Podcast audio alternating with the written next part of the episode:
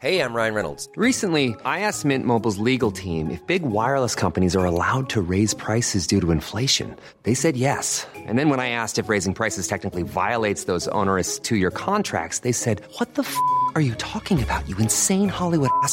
So to recap, we're cutting the price of Mint Unlimited from $30 a month to just $15 a month. Give it a try at mintmobile.com slash switch. $45 upfront for three months plus taxes and fees. Promo rate for new customers for limited time. Unlimited more than 40 gigabytes per month. Slows. Full terms at mintmobile.com.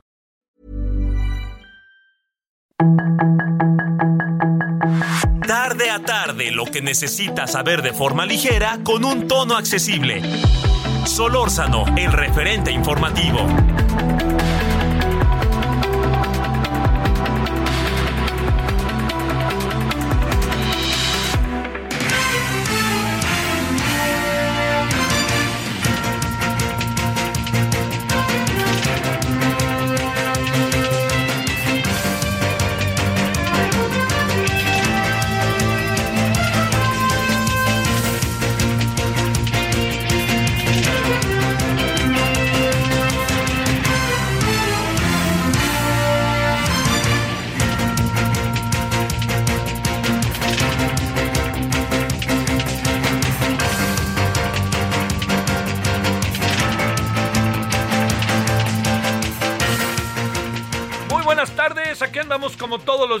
Tarde fría, día frío en buena parte de la Ciudad de México.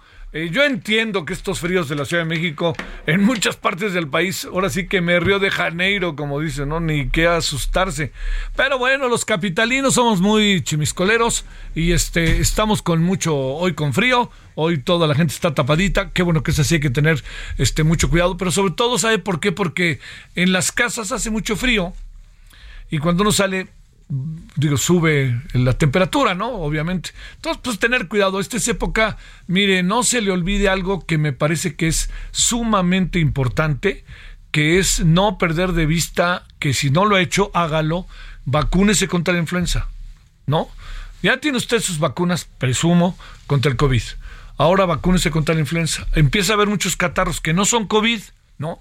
Catarros, gripas, este, y no solo eso, ¿no? También este, empieza a haber ahí gente mormada, en fin, pues órale, échela ahí en mucho, vea dónde es posible que se pueda uno vacunar y vaya ahí inmediatamente a que lo vacunen y listo, que eso es lo, lo importante. Bueno, en nombre de todas y todos quienes hacen posible la emisión, su servidor Javier Solórzano les saluda. Estamos en Heraldo Radio 98.5 de FM y estamos además en El Referente. Gracias que nos acompaña y yo le agradezco muchísimo que esté con nosotros. Bueno, mire, hay, hay muchos, este, como, como nos pasa en buena medida con la, con la, eh, con la agenda, hay una gran cantidad de temas, ¿no? Pero bueno, concentrémonos en algunos de ellos. Mire, eh, a ver, yo, yo, yo, yo le cuento esto para ver usted cómo la ve.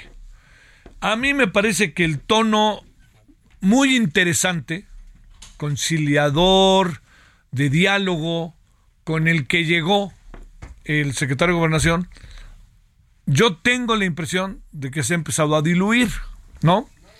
¿Por qué? Porque ha hecho declaraciones, ha hecho señalamientos en donde su papel de secretario de Gobernación pues ha pasado a convertirse en un personaje rijoso, ¿no? Rijoso en términos de su relación con la oposición. Eh, muy de la, de la forma en que está la narrativa del presidente, ¿no? Entonces, este, yo se lo planteo como un asunto que ahí está entre nosotros y que yo soy de la idea que mucho no ayuda, ¿no? Mucho no ayuda. ¿Por qué? Por el papel que él juega, ¿no? Este, ahora, si, ahora, si lo que, de lo que se trata es de que estemos en esa misma circunstancia, pues yo recuerdo que pasamos tres años, digan lo que quieran, de una manera, con Olga Sánchez Cordero, que se sentaba con la oposición, hablaba, etcétera. Eh, digamos, cosas que, que se cuentan, por ejemplo, el gobernador de Jalisco cuenta que estando él en España, habló con el señor que estaba hablando, el señor Quirino Ordaz, con el secretario de Gobernación, el señor Quirino Ordaz es este de los entregados ahora embajador de México en España, ex gobernador de Sinaloa, y le pasó al teléfono al gobernador de Jalisco y le dijo al gobernador de Jalisco, oye, convence a los de Movimiento Ciudadano de que voten, ¿no? Digo, si ese es el papel del secretario de Gobernación, pues yo diría que, que, que, por, por ahí, yo le diría que por ahí no necesariamente, este, no necesariamente va. Por ahí yo creo que no va. Pero bueno, yo le planteo eh, lo que sí podemos nosotros este, considerar es que no conviene ni tantito, así se lo digo, ni tantito que entremos en los terrenos en donde todo es confrontación, más allá de lo que el presidente tiene como discurso. Yo creo que debería de ser una especie de equilibrio del cual podría hacer las cosas muy bien el señor Adán Augusto. Y tan no es así que arremetió contra la oposición, contra los gobiernos de oposición, que es donde hay mucha violencia, y se le olvidó pues que la violencia, como se lo demostraron, está en el mismo en la misma dinámica entre los gobiernos de oposición que de Morena. Es más, como cada vez hay más gobiernos de Morena, pues hay más violencia, si de eso se tratara, en los gobiernos de Morena, que ya había de antes, sí, ya había de antes, que quede claro, ¿eh? no estoy haciendo Pero que ver, ¿qué tenemos que hacer? ¿Confrontarnos o buscar la manera de resolver las cosas? Ese es el gran asunto. Y yo creo que eh, no va a cambiar, ¿eh? El discurso y la narrativa no van a cambiar, pero ni tantititito. Más bien diría yo, vámonos con todo y así será hasta el final. Bueno, y tan, tan las cosas ahora adquieren otra dimensión que el presidente de la República resulta que va a Tamaulipas. Había ido, ¿eh? Tampoco vamos a equivocarnos. Había ido, pero echó toda la caballería en Tamaulipas. ¿Y eso a quién debe de beneficiar? A los ciudadanos, ellas y ellos tamaulipecos. La gran pregunta es, ¿un conflicto con el exgobernador hoy, cabeza de vaca, no le impidió ir a Tamaulipas y hacer todo lo que hoy ofrece? Pues, pues, perdimos el tiempo, ¿no? Resulta que como no me cae bien el gobernador y es del PAN y se pelea conmigo, pues no voy. Ah, ya se fue, ya llegó el de Morena, venga de ahí, ¿no? Pues no, no va por ahí. No, no se gobierna. Yo creo que no se gobierna así, porque al final no es el gobernador, es la ciudadanía. Y el presidente tiene una capacidad de maniobra para moverse que la ciudadanía este, lo, lo agradecería. Pero me sorprendió tanta tanto, este, echaron toda la caballería, ¿no? En Tamaulipas y la gran pregunta es, ¿y por qué no le echaron antes? ¿Por qué no echaron Ah, porque gobernaba cabeza de vaca. Mmm, tache, por ahí no va. Porque lo que importa es que no podemos perder de vista que Tamaulipas es uno de los estados en donde más consolidado históricamente se encuentra la delincuencia organizada. Recuerde usted lo que pasó en esa carretera o pasa en esa carretera Monterrey-Nuevo Laredo. Recuerde lo que pasa en Nuevo Laredo, recuerde lo que pasó con la gran cantidad entre desplazados, desaparecidos, todo lo que pasó. Y ahora de repente dice, no, ya le voy a pedir ahí que tengan una vigilancia estricta. Pues ¿por qué no lo hizo antes? Nomás por cabeza de vaca, mande a freír espárragos a cabeza de vaca y haga lo que tiene que hacer por los tamaulipecos, ellos y ellas, hombre. Ese es eh, uno de los asuntos que uno dice, no podemos tener una discrecionalidad tan marcada a la, hora de gobernar o lanzar este más lanzar este señalamientos, críticas a los gobiernos de partidos de oposición en los estados del país, cuando en el fondo lo que bien sabemos que está pasando, bien lo sabemos, es que no hay un estado de la República, la verdad, ¿eh? no hay un estado de la República que fácilmente se pueda salvar de lo que está pasando. Y este es un asunto que se ha agudizado. Pero perdóneme, ¿usted cree que yo tengo, nadie tiene cara para decir, ay, es que López, no hombre, López Obrador no tiene que, López Obrador tiene que ver con estos cuatro años, pero antes, ut, échate a correr, ¿no? Lo que pasó con Peña Nieto y con Calderón, y en algún sentido con Fox, ¿eh? Luego se nos olvida. Pero bueno, todo eso puesto en la mesa es para que signifique que no podemos quedarnos con una gobernabilidad como la que hoy se está haciendo. Bueno, y si ya estamos en ella, porque eso es lo que está pasando, pues bueno, resolvámosla bien y que no importe qué partido gobierna, ¿no? O sea, yo le diría, si se trata de ayudar a la gente y con todas las cosas que han pasado, ¿qué importa que sea un partido u otro, no? Si no le, caía, le caía bien cabeza de boca, de, cabeza de vaca, pues oiga, pues ahí estaban los ciudadanos, que eso sí supongo que hasta votaron por él, ¿no? ¿No es cierto? ¿No votaron por el presidente? Pues recuerde lo que ganó el presidente en Tamaulipas, ¿no?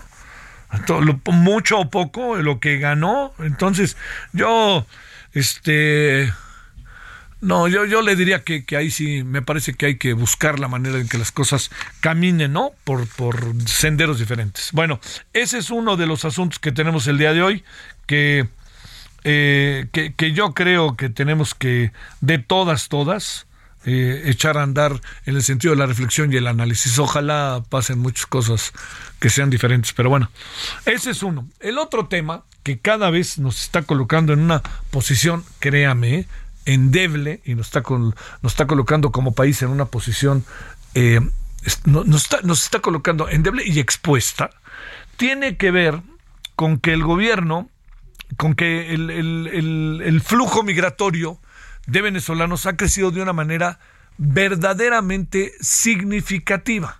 Esto es yo creo que algo importante, de una manera sumamente importante. ¿Cuáles son las razones? Hay muchas. Una de ellas, una de las razones eh, muy importantes, es que eh, tiene la, la situación de Venezuela tiende a agudizarse en el en, en- en sentido negativo, ¿no? O sea, se está agudizando hacia atrás, si usted me lo permite. Entonces los venezolanos, entre que puedan eventualmente estar perseguidos y entre que tienen una condición socioeconómica cada vez más adversa, están saliendo de su país. En algunos casos salen como una opción y en otros casos huyen como una determinación política.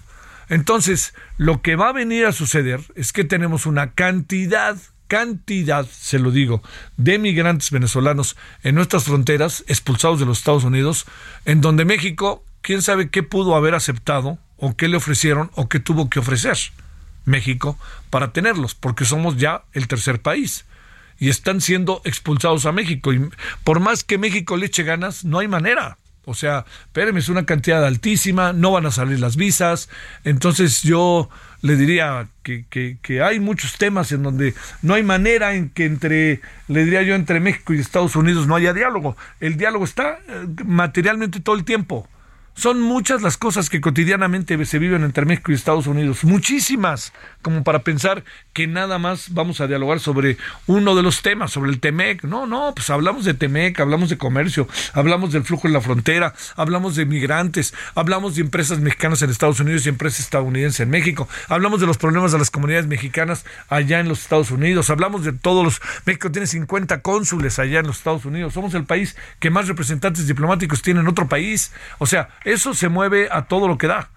Pero la gran cuestión aquí es lo que le digo, cómo tendríamos que abordar de una vez por todas algunos asuntos que tienen que ver ni más ni menos, usted lo sabe muy bien, con, la, con el flujo migratorio.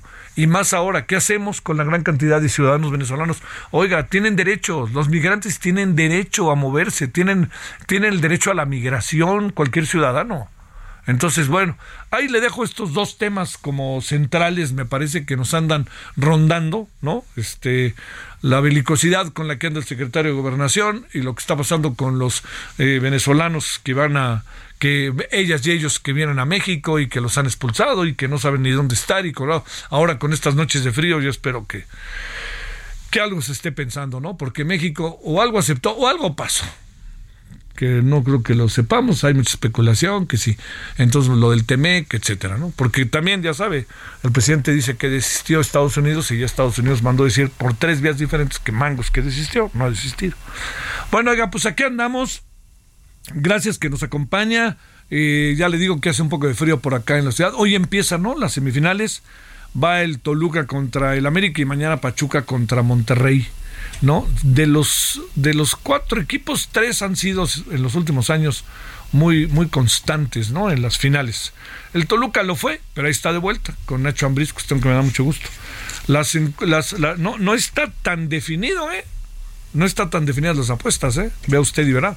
Sí, el América es favorito para los dos juegos, o sea, para pasar. Pero en el partido de hoy están las apuestas muy parejas, ¿eh? Yo no dudaría que gane el Toluca hoy, ¿eh? No dudaría. No lo digo, con, no soy antiamericanista. ¿Anti de qué sirve? Me río con eso. Pero lo que sí le digo es que Toluca viene de ganar a un equipo muy fuerte y le ganó en su casa de manera profundamente emotiva. Y eso en el fútbol cuenta mucho. A los jugadores los imprime de un enorme, de enorme fuerza. Y me refiero a un portero que mete un gol de penalti faltando dos minutos, cuatro tres al Santos, y luego se van a Torreón y le meten 2-0. Ahí está el Toluca, este, y ahí está Nacho Ambriz, al que yo estimo bien. Bueno, pues aquí andamos agradeciéndole que nos acompañe. Eh, estamos a las 17.15 en la hora del centro. Y entrando, entrando, entrando hoy con la emisión, ¿a dónde cree que vamos? Vámonos con Rusia, Ucrania, Crimea, los, los drones kamikazes, todo eso. A ver, ¿de qué se trata exactamente lo que está pasando? Solórzano, el referente informativo.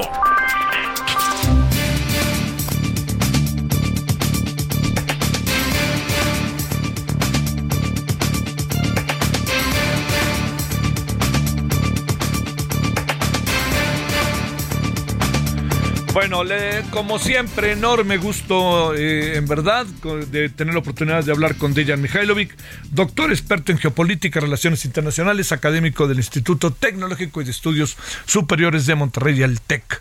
Dejan, con enorme gusto te saludo, ¿cómo has estado? El gusto es mío, muy bien, muchísimas gracias. Un gran saludo para ti, tu equipo de producción y los eh, públicos que nos escuchan.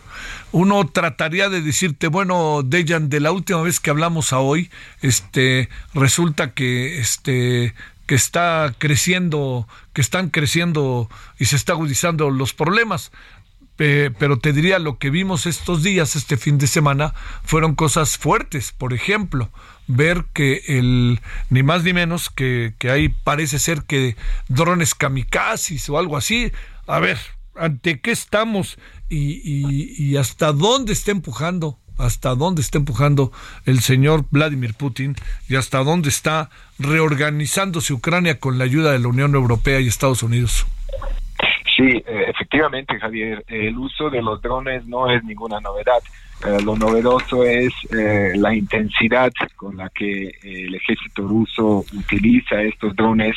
Se especula que hay parte de ellos que son de fabricación iraní, que incluso hay equipos de entrenamiento procedentes de Irán que están en este momento en la península de Crimea. Eh, tratando de enseñar cómo ser más eficaces ¿no? a estos drones. Eh, esto, a mi juicio, tiene que ver con el cambio de la táctica, Javier. Eh, el cambio táctico ahora implica lo que utiliza el ejército ruso, implica ataques a la infraestructura, sobre todo de suministro de energía a la población civil. Hemos sido testigos de que fueron bombardeadas varias eh, eh, termoeléctricas, ¿no? se, se acerca un invierno que en estas partes del mundo es bastante duro y este hay mucho temor en la población general en Ucrania si van a tener eh, lo mínimo para poder sobrevivir el duro invierno que se avecina. Ahora bien, eh, eh, lo interesante es que el día de hoy Vladimir Putin prácticamente declaró una ley marcial, un estado de guerra en las cuatro regiones anexionadas últimamente, que son Donetsk, Lugansk, Zaporozhia y Gerson, al parecer eh, la región de Gerson y la ciudad de Gerson son eh, ahora el, eh, el, foco más intenso y se especula de que si las fuerzas ucranianas pueden recuperar algo del terreno en esta región o algo en Gerson, que esto sería un serio revés para tropas rusas y tendrían que replantear su táctica de cómo defender estas cuatro regiones anexionadas. Oye, este, lo que digo, entendiendo que no, que esto de los drones kamikaze no es nuevo, también ha habido ataques quizá como no se habían presentado, pregunto, como no se habían presentado hasta ahora, Dejan, a, a la población civil de Ucrania, de Kiev. Sí, yo creo que una especie de parteaguas fue eh, el sabotaje que sufrió eh, el puente de Crimea, que es la única vía que junta eh, la sur de la Federación Rusa con esa con esa península estratégicamente y geopolíticamente de extrema importancia y que lo que vimos días después y ahora semanas después son ataques tipo represalia precisamente, endurecimiento de los ataques con misiles por parte de las tropas rusas en las zonas pobladas por eh, civiles en Ucrania es para mí un giro muy radical en cuanto a la táctica que vamos a observar en los próximos días, semanas o meses y yo creo que en ese sentido eh, Vladimir Putin está apostando una de las últimas cartas fuertes que tiene, porque más allá de eso solo le queda eh, el armamento nuclear, lamentablemente. Ahora, si tú piensas en esos términos, pues obviamente eh, nadie se siente seguro, nadie estamos a salvo, al parecer estamos presos de un Estado global militarizado eh, que además atraviesa una de las peores crisis económicas eh, en la que pues las élites financieras globales pretenden mantener su dominio a pesar del para mi inminente colapso civilizatorio no de, de la modernidad capitalista occidental porque eh, si otra vez lo ponemos, eh, esto lo que analizamos en un contexto un poco más amplio, más generalizado, pues nos vamos a dar cuenta que este lo de Ucrania es un enfrentamiento cada vez más abierto entre Estados Unidos y Rusia, ¿no? El Ucrania solo es un polígono, un territorio para exhibir los músculos ambos, ¿no? Y además eh, la, la, subordinación neocolonial que sufre Europa por parte de Washington, satisfaciendo cada vez más sus apetitos y el sabotaje de Nord Stream fue un ejemplo clarísimo de eso. Y finalmente, pues la la estrategia de contención eh, que Estados Unidos practica para anular la nueva ruta de la seda y neutralizar el dominio global de China. Entonces, eso es un escenario muy complicado, muy complejo y siempre hay que tomarlo en cuenta para analizar cosas muy puntuales o muy específicas como es lo que diario sucede ahora en el frente ucraniano. Híjole, este, oye, eh, eh, digamos, eh, ¿esto qué supones? ¿Que le estará dando, dando bonos, por decirlo de alguna manera, al señor Joe Biden de cara al martes 8 de noviembre? Porque pues hay juegos directos y juegos colaterales, ¿no, Dejan? Eh, por supuesto, por supuesto. Este, las eh, elecciones del 8 de noviembre, eh, donde sabemos muy bien que actualmente los demócratas tienen una estrecha mayoría en ambas cámaras, no cuentan con 221 de los 435 escaños de la Cámara de Representantes frente a los 212 de los republicanos y por ahí hay volando dos escaños vacantes, si mal no recuerdo. Entonces, pues también en el Senado tienen 50 miembros eh, también los republicanos, ¿no? Pero la vicepresidencia demócrata de Kamala Harris eh, puede desempatar, ¿no? En el Senado. Entonces, dentro de unas semanas ya lo sabremos, ¿no? Y, la Cámara de Representantes se renovará en, su totalidad y, y el Senado en más de un tercio, ¿no? 35 escaños de 100. yo creo que en ese sentido Biden está bastante temeroso en este momento de los resultados que son sumamente inciertos pero en última instancia también viéndolo desde la perspectiva de nuestro México y el resto del mundo, creo que los republicanos y los demócratas tienen eh, más coincidencias discrepancias cómo se va a manejar la agenda de la política exterior de Estados Unidos, mantener la hegemonía a toda costa. Bueno, oye, para, para cerrar, este, eh, la ONU hace lo que puede hasta donde puede, ¿no?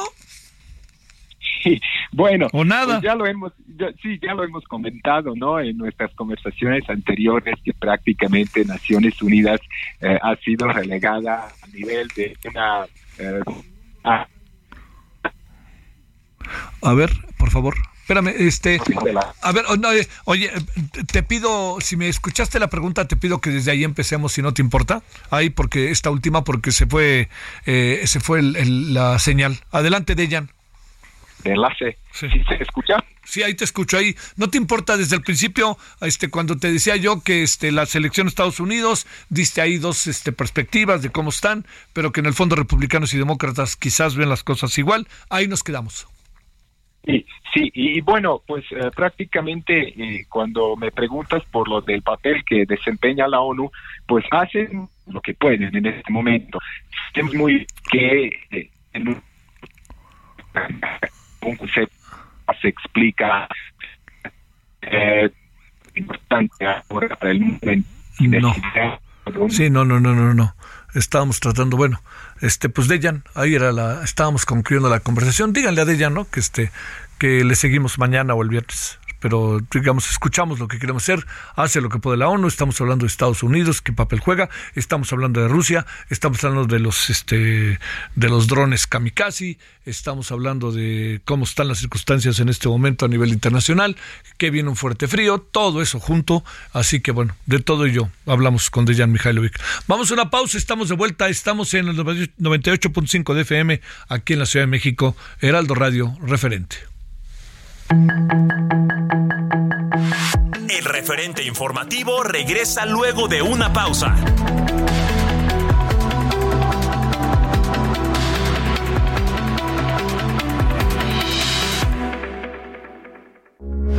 Heraldo Radio, con la H que sí suena y ahora también se escucha.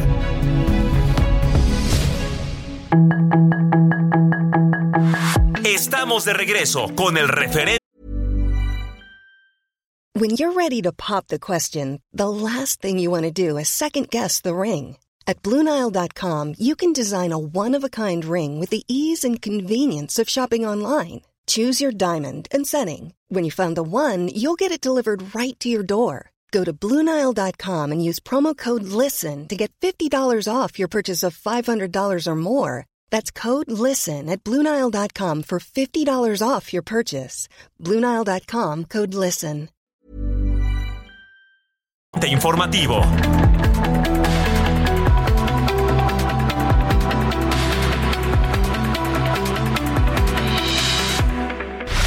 En el referente informativo le presentamos información relevante. Secretaría de Educación Pública suspende el programa piloto del nuevo plan de estudios. La Comisión Económica para América Latina y el Caribe prevé que México crezca 1.1% en 2023. López Obrador habló con Joe Biden de visas temporales en Estados Unidos y la seguridad. Sedena blinda al istmo de Tehuantepec ante el incremento de migrantes. La titular de la Secretaría de Seguridad y Protección Ciudadana, Rosa Isela Rodríguez, compareció ante el Senado. Aseguran más de 11.000 litros de combustible robado y 7 vehículos en Hidalgo. Morelos busca replicar modelo de seguridad de Querétaro. Homicidios en Tamaulipas han bajado 93%, asegura la Sedena. Rusia lanza contraofensiva y ataca las redes de energía de Ucrania.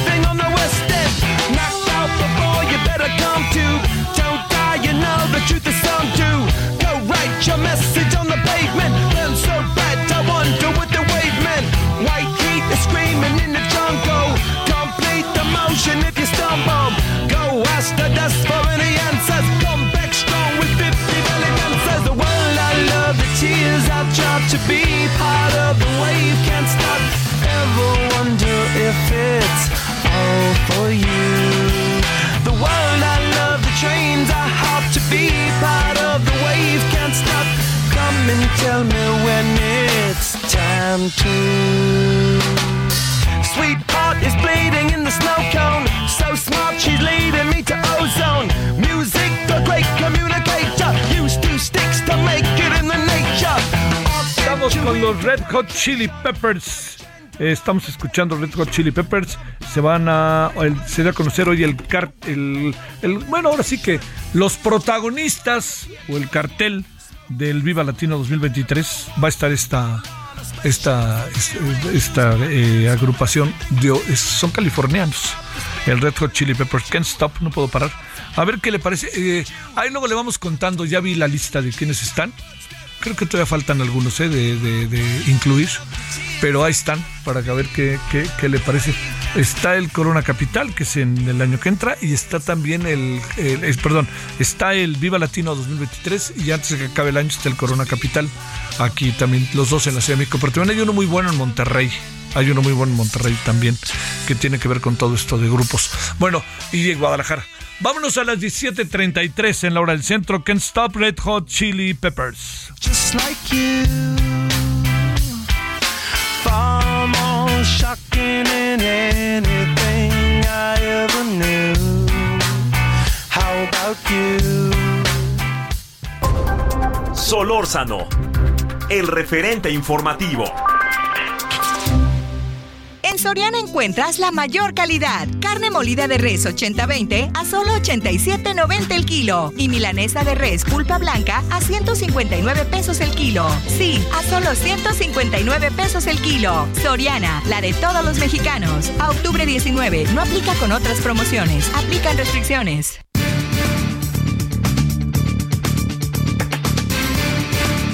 Bueno, estamos por acá a las eh, 17.34 en del centro 19 de octubre.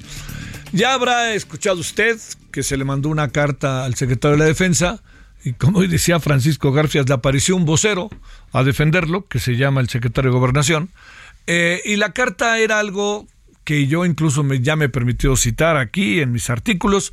Yo no le vi nada de grosero. Yo, pero bueno, a lo mejor no entiendo bien las formas, pero yo no vi nada de grosero. Bueno, pero pues este dijeron que era grosera. Al final de la historia lo que sí le puedo contar es que pues eh, salió en su defensa, lo volvieron a invitar y vamos a ver qué dice, porque nomás fue auténticamente, este, se asomó nada más, junto con el secretario de Marina, a la comparecencia de la señora Rosa Isela. Bueno, Sergio Barrera Sepúlveda es que envió, envió la carta. Él es el diputado, es diputado del Movimiento Ciudadano. Sergio, diputado, ¿cómo has estado? Buenas tardes. ¿Qué tal, Javier? Muy bien, muchas gracias. Un saludo a ti y al auditorio. ¿Cómo te ha ido? ¿Fue grosera tu carta o, o, o qué supones que pasó o por qué se interpretó como grosera? Eh? Pues, ¿qué te digo? Ahora resulta que soy el irrespetuoso del Congreso, Ajá. ya que con esta carta que, pues, como bien lo dijiste, yo tampoco creo que sea ni haya sido de una manera grosera, sino al contrario, lo que nosotros buscábamos era entablar un diálogo y decir que las condiciones en las que se iba a llevar pues no eran las que hubiéramos querido porque nos hubiera gustado que hubiera sido en la Cámara de Diputados. Al final, en esa comisión, cuando solicitamos, porque yo sí solicité en su momento una comparecencia, pero acordamos en la Comisión de Defensa que fuera una reunión de trabajo. Ahí estuvimos todos de acuerdo, inclusive los diputados que ahora del PT y de Morena que dicen que no, que nunca se convocó, también estaban de acuerdo en que tuviéramos esa reunión de trabajo, pero pues eh, cuando mandé esa carta a través de la Comisión de Defensa, pues nos dijeron que pues que cancelaban y solamente nos avisaron a través de la Secretaría Técnica de la Comisión sin darnos ningún motivo y después salió ya lo que tú bien decías acerca del, del secretario de Gobernación, donde comenta que pues había sido una carta muy muy grosera, muy respetuosa y sobre todo que también pues decía que yo en esa carta que no estaba dispuesto a ir por ninguna manera, lo cual es falso totalmente. Nosotros siempre dijimos que urgía y urge una reunión con el secretario de Defensa porque estamos ante un grave problema de seguridad nacional en, por la filtración que tenemos en, de las famosas Guacamaya Leaks y lo que queremos es saber cómo se está atendiendo, qué es lo que se está trabajando y de qué forma nosotros como legisladores que vamos a discutir el presupuesto próximamente podemos apoyar para etiquetar recursos a que se blinde y que no vuelva a suceder algo así de grave. Pero pues todo se salió de control porque pues sale a declarar el secretario de Gobernación que al parecer no tenía nada de comunicación con, con la Secretaría de Defensa porque no conocía bien el contenido de la carta y dice que es grosera. Entonces, pues en eso estamos, ya tú has visto que se ha hecho un tema mucho más grande, pero bueno, seguimos buscando entablar el diálogo y reunirnos con, con la Secretaría de Defensa. A ver, diputado Sergio, ¿cómo le hacemos para lo siguiente? Uno, tu este el, el diputado, el quien fuera diputado y es presidente de Morena, que se llama Mario Delgado, dice no va a ir porque, porque la Cámara de Diputados es un circo. Eso fue lo primero. Lo segundo es que el presidente dice que ya guacamayas son sopilotes y que fracasó. Pues, este, ¿qué? ¿Qué hacemos ante eso? A ver, en primer lugar, yo creo que esa es la nueva, la de Mario Delgado, que creo que hoy lo dijo, eh, que es un circo, bueno, el circo se ha convertido más bien en que se ha hecho una oficial, oficialía de partes, porque prácticamente todo lo que manda el Ejecutivo es lo que quieren sacar adelante. todo lo que se trabaja o hacemos en el, en el legislativo, pues lo frenan a menos de que haya una línea. Y pues el tipo de declaraciones con las que han salido desde Mario Delgado, Fernández Noroña, entre muchos otros legisladores, inclusive el coordinador Mier, a decir que fue irrespetuoso, que nos hemos conducido de una manera eh, que no es la correcta, que la solicitud de cómo se quería hacer la, comparecencia es, eh, eh, no era la, indicada, pues la verdad es que lo que están haciendo es tratar de cambiar la narrativa y decir cosas que pues, no son coherentes. Nosotros lo que buscamos realmente, y siempre ha estado muy claro, lo hemos hecho a través de los canales oficiales, a través de la, de la Comisión de Defensa, pues es que nosotros lo que queremos es poder hablar con el general secretario porque la verdad es que no podemos dejar pasar ya más tiempo sin que sin que quiera declarar. Ya vimos que hoy tampoco en el Senado pues del día de ayer se baja y dicen que solamente la secretaria de Seguridad, Rosa Isela, iba a comparecer y ya, aunque están ahí, no sé si sigan todavía en estos momentos, pero ahí estaban también tanto el secretario de Defensa como el de Marina, pero sin hacer declaraciones. Inclusive el presidente en la mañanera dice, no, ese tema ya pasó, ya no tiene nada que ver y como, como dijiste ahorita, pues ya no es este guacamaya, ahora, ahora es opilote. Uh -huh pero también en la mañanera, bueno, y hoy por la mañana uno, eh, un reportero saca, saca una nota y dice que también están investigando y espiando o espiaron a la esposa del presidente, sí. a un compañero nuestro también, a un diputado, Agustín Basabe, también ya comprobado que también estuvo espiado. Entonces lo que decimos es, bueno, ¿cuántos más faltan para que sepamos y que quieren realmente comparecer o mínimo hacer una reunión? para poder escuchar y saber qué está pasando y hasta qué grado de complejidad tiene esta filtración. Híjole, híjole. Oye, este, y ya mandaste, no, digo, no tienes por qué ofrecer una disculpa, pero has hablado con alguien de la defensa, al menos con el vocero o con alguien representante de las Fuerzas Armadas allá en la Cámara de Diputados, algo al respecto.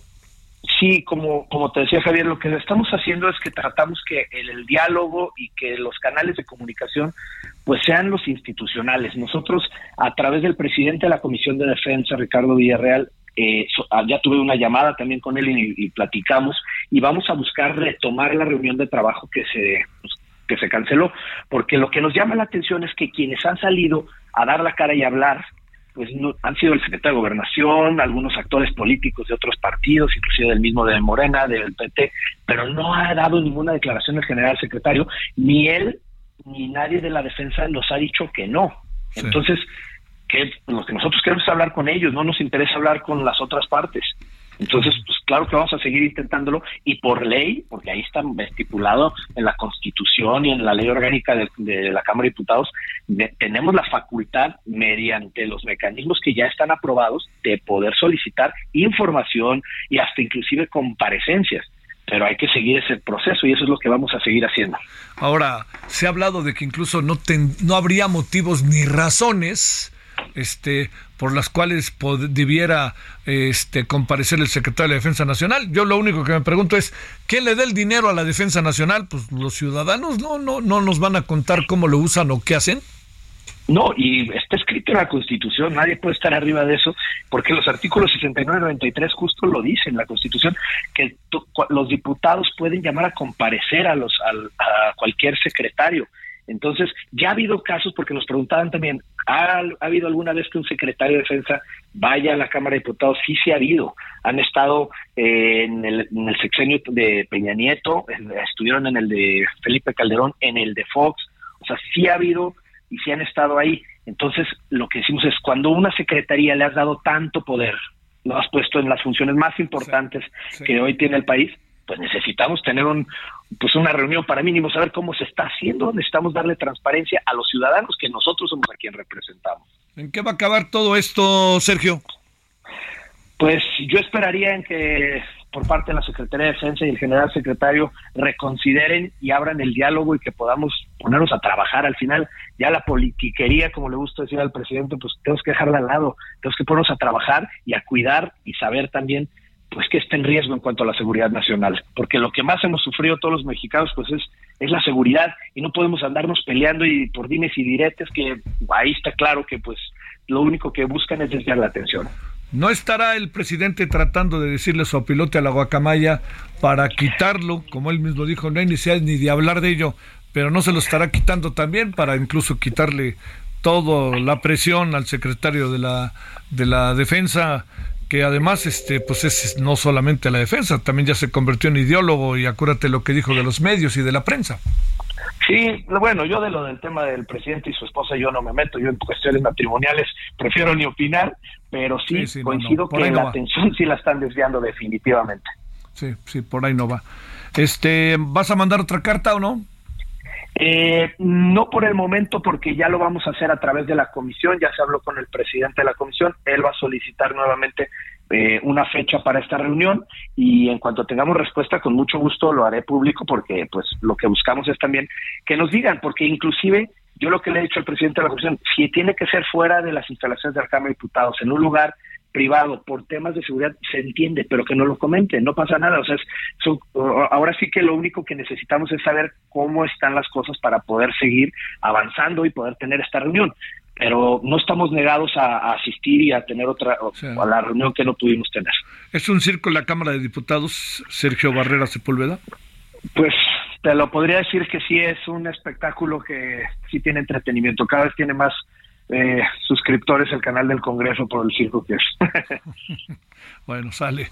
Gracias, diputado de Movimiento Ciudadano, Sergio Barrera Sepúlveda. Gracias. Muchas gracias, Javier, que estés muy Hasta bien. luego. luego. 17.45 en la hora del centro. Solórzano, el referente informativo.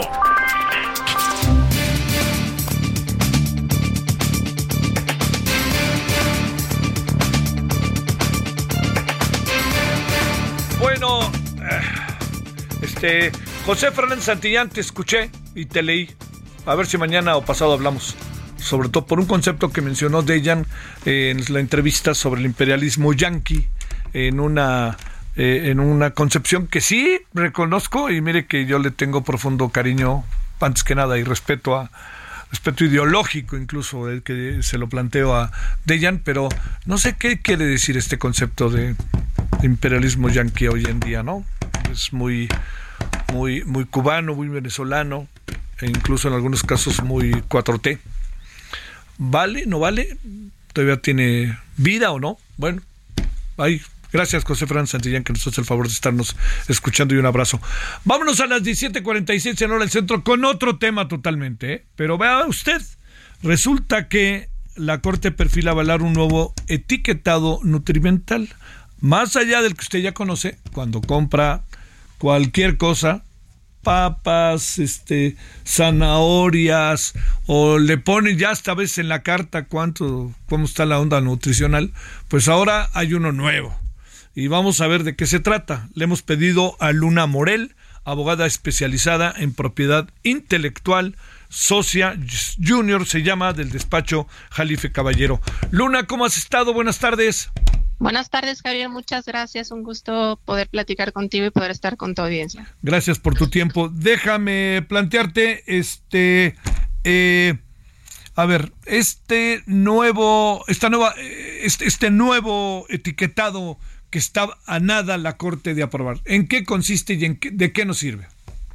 Ok, como nosotros sabemos, desde el 2020 la NOM 051 fue reformada con ciertas modificaciones en donde principalmente se añadían sellos octagonales a los productos preenvasados, se eliminaban cualquier tipo de personaje, cualquier tipo de caricatura deportista o cualquier otro tipo de imagen que pudiera ser atractiva para niños de los empaquetados que tuvieran exceso en calorías, azúcares o edulcorantes y eh, adicionalmente eh, pues restringía eh, la, la circulación libre de estos productos eh, solamente en su etiquetado. Lo que está sucediendo ahora es que el reglamento que tiene que ver con la publicidad se está homologando en el mismo sentido. Esto significa que no solamente vamos a tener ahora los productos con estos sellos que ya conocemos y que con los que ya estamos un poco familiarizados, sino que además ahora eh, estas eh, reglamentaciones en materia de publicidad pues están también homologándolo en el sentido de que cuando veamos un producto con estas características en cualquier tipo de medio, va a tener que tener presente los sellos eh, octagonales en el etiquetado. Eh, no podrán uh, ostentarse los personajes. Ya nos olvidamos de todos estos eh, personajes animados o que representaban o que le daban cara a ciertas marcas. Ya nos olvidamos también de ellos a través de la publicidad eh, e inclusive tendríamos que solicitar permiso en algunas ocasiones, los industriales, para poder eh, tener algún anuncio en las en los medios, lo cual de por supuesto y de todas las maneras pues restringe la libertad comercial de los industriales. A ver, ¿y cómo le vamos a hacer? Porque eso ahí viene y porque estabas de acuerdo con, con el etiquetado que tenemos por ahora, ¿no? Yo creo que es un gran avance, ¿no? Pues me permitiría diferir con esa, con esa opinión. La, la, realidad es que los sellos eh, se supone que tienen el objetivo de dar información clara y veraz a los a los consumidores. Y yo no creo que cumplan realmente con ese objetivo Ah, porque muchas veces están, más bien lo que ha sucedido es que se homologó a todos los productos que tienen algún tipo de exceso de azúcares o de calorías con estos sellos, pero en realidad no me están indicando por cuánto los están sobrepasando. Por ejemplo, puede que haya un, producto que tenga un leve eh, sobre, sobre eh, saturación de sal o de calorías, mientras que otro tenga una exacerbación muy amplia de estos rangos, pero el etiquetado no me permite diferenciarlo. Entonces, en realidad, no creo que a mí como consumidor me esté dando información clara y veraz, sino que más bien está homologando todo lo que es como chatarra dentro de la misma categoría. Oye, a ver, pero tenemos que hacer algo. Este, la experiencia chilena, ¿no? Este Luna, de la que tanto se habla como el punto de partida, ayudó muchísimo. Pero tendríamos que hacer algo, o, o qué tenemos que hacer para tratar de crear más que un trauma en nosotros los consumidores, pues saber que estamos, eh, ante qué estamos en el consumo, sobre todo de comida, que de repente es fácil de adquirir, que nos agarra contra la pared por el hambre y porque no tenemos tiempo para ir a comer a casa o lo que fuera. Totalmente. Chile es el ejemplo de este etiquetado octagonal, pero es el único país que realmente lo ha adoptado y lo ha secundado México. De ahí en fuera existen muchas otras normatividades en materia de... Eh, de información nutrimental que tiene, por ejemplo, un score de colores, en donde yo puedo ver de forma muy clara, como si fuera un semáforo, Ajá. qué tipo de eh, información nutrimental es baja, cuál es media y cuál es, es roja, si, si es que es alta.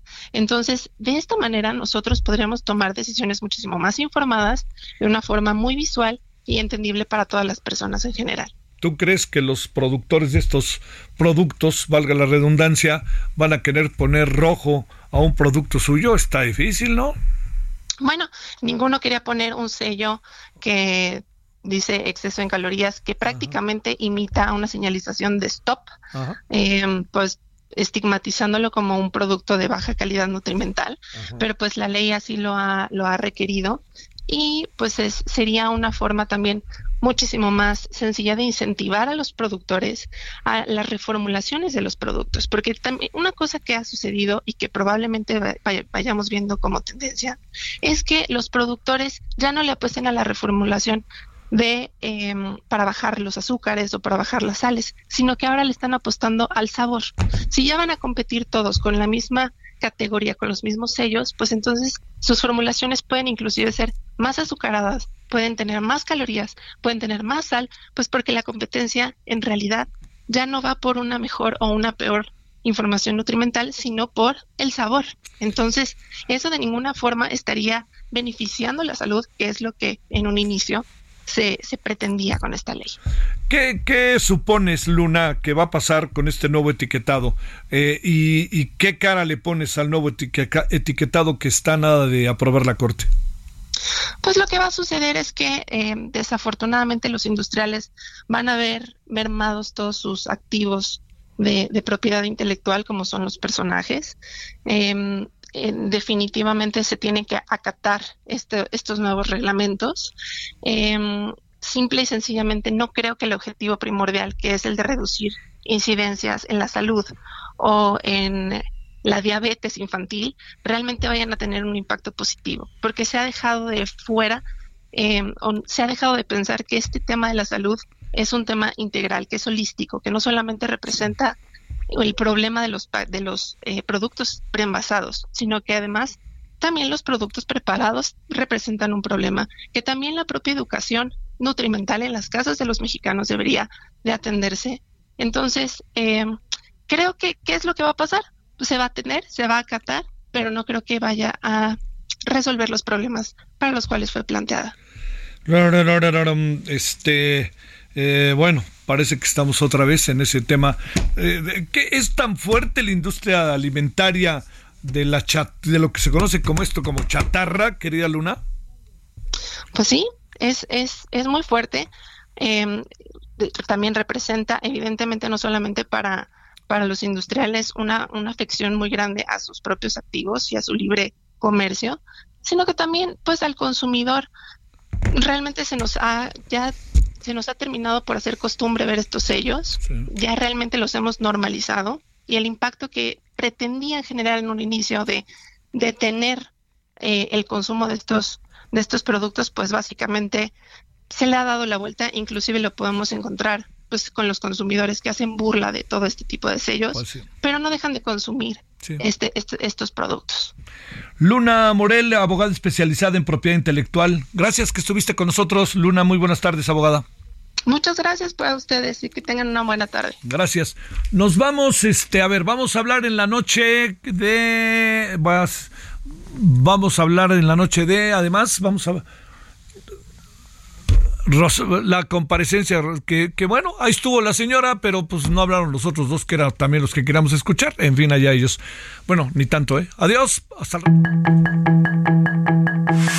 Hasta aquí Solórzano, el referente informativo.